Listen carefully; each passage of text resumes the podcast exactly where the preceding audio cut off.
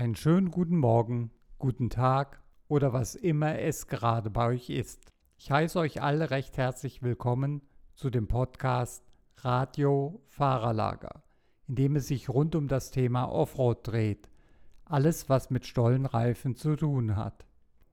Wir befinden uns tatsächlich in einem echten Fahrerlager, und zwar dem der Enduro-Weltmeisterschaft im italienischen Edolo. Wir, das sind diesmal euer Moderator Robert Peiran und an meiner Seite hier ist Samantha Buhmann. Hallo zusammen. Und bevor jetzt jemand fragt, Samantha wer, stelle ich sie kurz vor. 2020 war sie Zweite im Enduro Damen Cup und holte sogar am letzten Tag im tiefen Schlamm von Rüdersdorf ihren ersten Tagessieg. Hier in Edolo ist sie als Fahrerin gemeldet. Allerdings, aber das soll sie uns selbst erzählen. Samantha, wieso fährst du nicht in der Damen-Weltmeisterschaft, sondern in der Open-Klasse? Ja, hier im Edolo in Italien gibt es leider keine Damenklasse. Letzte Woche in Portugal war das anders. Allerdings ist Portugal circa 22 Stunden von mir zu Hause weg. Und hier nach Edolo habe ich nur viereinhalb Stunden.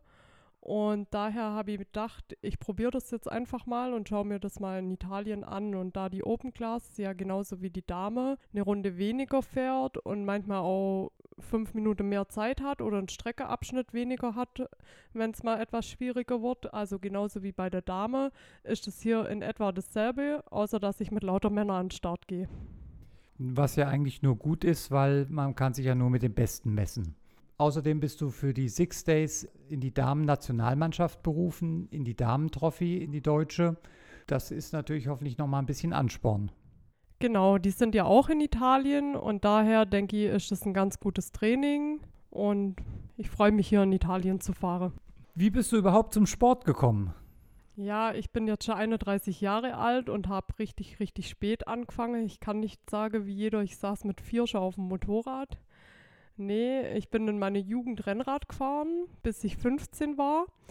Und habe dann erstmal meine Jugend genossen, habe eine Ausbildung gemacht, war ganz normal arbeiten. Und vor circa dreieinhalb Jahren habe ich meinen Freund kennengelernt.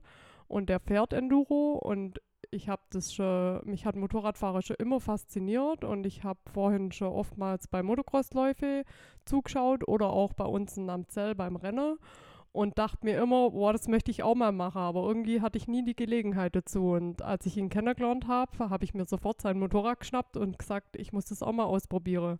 Und zack, war ich nicht nur in ihn verliebt, sondern auch in sein Motorrad und habe mir sofort auch eins gekauft.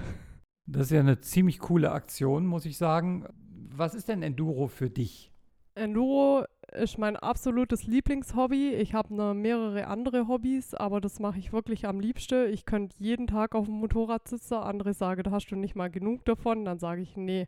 Und selbst wenn ich mal keine Lust habe, trainiere ich trotzdem. Und spätestens fünf Minuten nachdem ich drauf sitze, macht es mir einfach so riesen Spaß. Also es haut mich jetzt hin und weg und dass man eben zu äh, so späten Jahren noch zu solchen sportlichen Ehren dann auch kommt.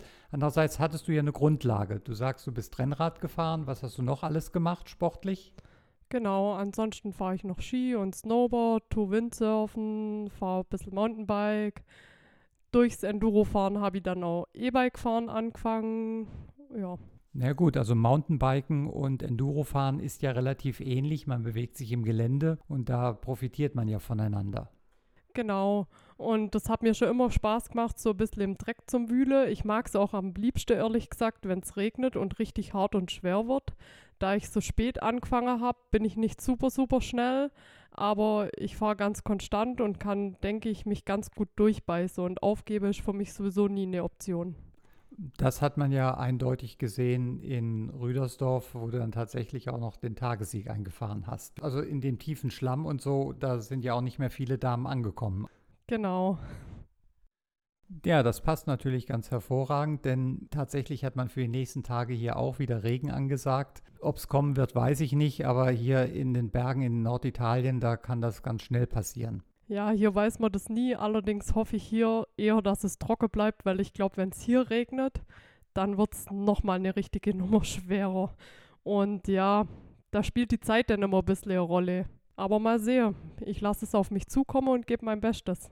Jetzt sagtest du vorhin schon, du hast beim MSC Amzell das Rennen gesehen. Das heißt, du bist aus Amzell, das ganze Umfeld bei dir auch.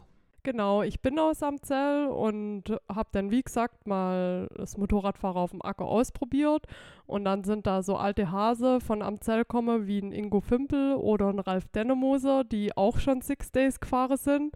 Und der Ingo Fimpel hat so nach meinem fünften Training oder so zu mir gesagt, Samantha, ich weiß eins, ich kenne dich jetzt nicht lang, aber du fahrst bestimmt mal Six Days. Und dann habe ich ihn anguckt und gefragt, Ingo, was sind die Six Days? Ich hatte ja keine Ahnung.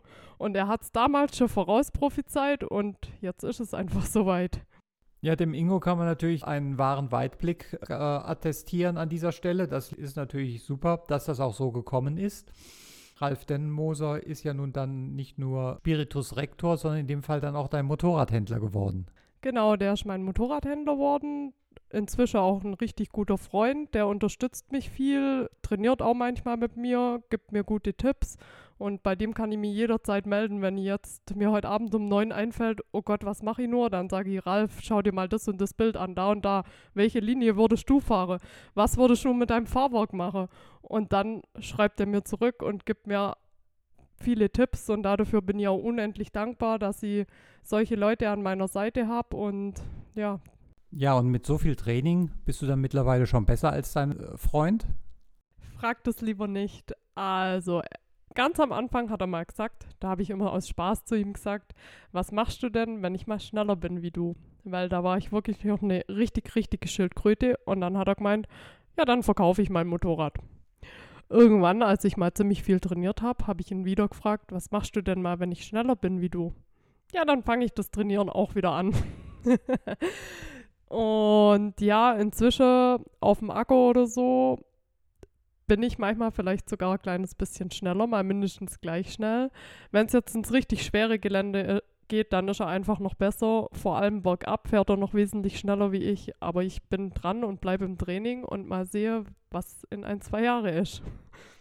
Bergab fährt er schneller wie du, das kann ich ja fast nicht glauben. Als Mountainbiker kann man doch schnell fahren, oder? Ja, ich bin ja nur so ein bisschen hobbymäßig Mountainbike fahre und am Bergab habe ich einfach gemerkt, dass ich keine 20 mehr bin und das Gehirn ausschalte, sondern schon eine 30 bin und am Anfang so ein bisschen das typische Frau, äh, die Ängstlichkeit hatte. Aber inzwischen bin ich auch dort schon wesentlich schneller bohre und es läuft schon wesentlich besser. Ja, mit so viel Unterstützung kann ja eigentlich jetzt nichts mehr schief gehen, oder? Ich hoffe mal nicht. Schiefgehe kann immer viel, aber bis jetzt ist eigentlich zum Glück noch nie wirklich was schiefgegangen und es wird schon Woche. Ich bin immer guter Dinge.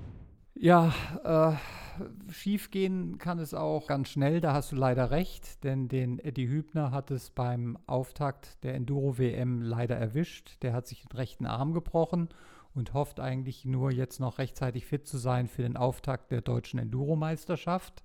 An dieser Stelle reden wir eigentlich auch immer über den Fahrer des Monats. Und das kann diesmal niemand anderes sein als der Yannick Spachmüller. Nicht nur, weil er vor wenigen Tagen seinen 24. Geburtstag gefeiert hat, sondern weil er in der tschechischen Meisterschaft des Sprint Enduro deutlich in Führung der E1-Klasse liegt. Schon im letzten Jahr war er bei verschiedenen Wettbewerben dieser Serie am Start gewesen, doch diesmal war er sogar vom ersten Lauf an mit dabei und mit den Erfahrungen aus dem vergangenen Jahr auch ganz vorne. Kurz vor seinem Geburtstag noch ein Doppelsieg und die Führung weiter ausgebaut. Das sind die besten Voraussetzungen für den Start der deutschen Enduro-Meisterschaft, die ja im ersten Lauf auch erstmalig als Enduro-Sprint ausgetragen wird.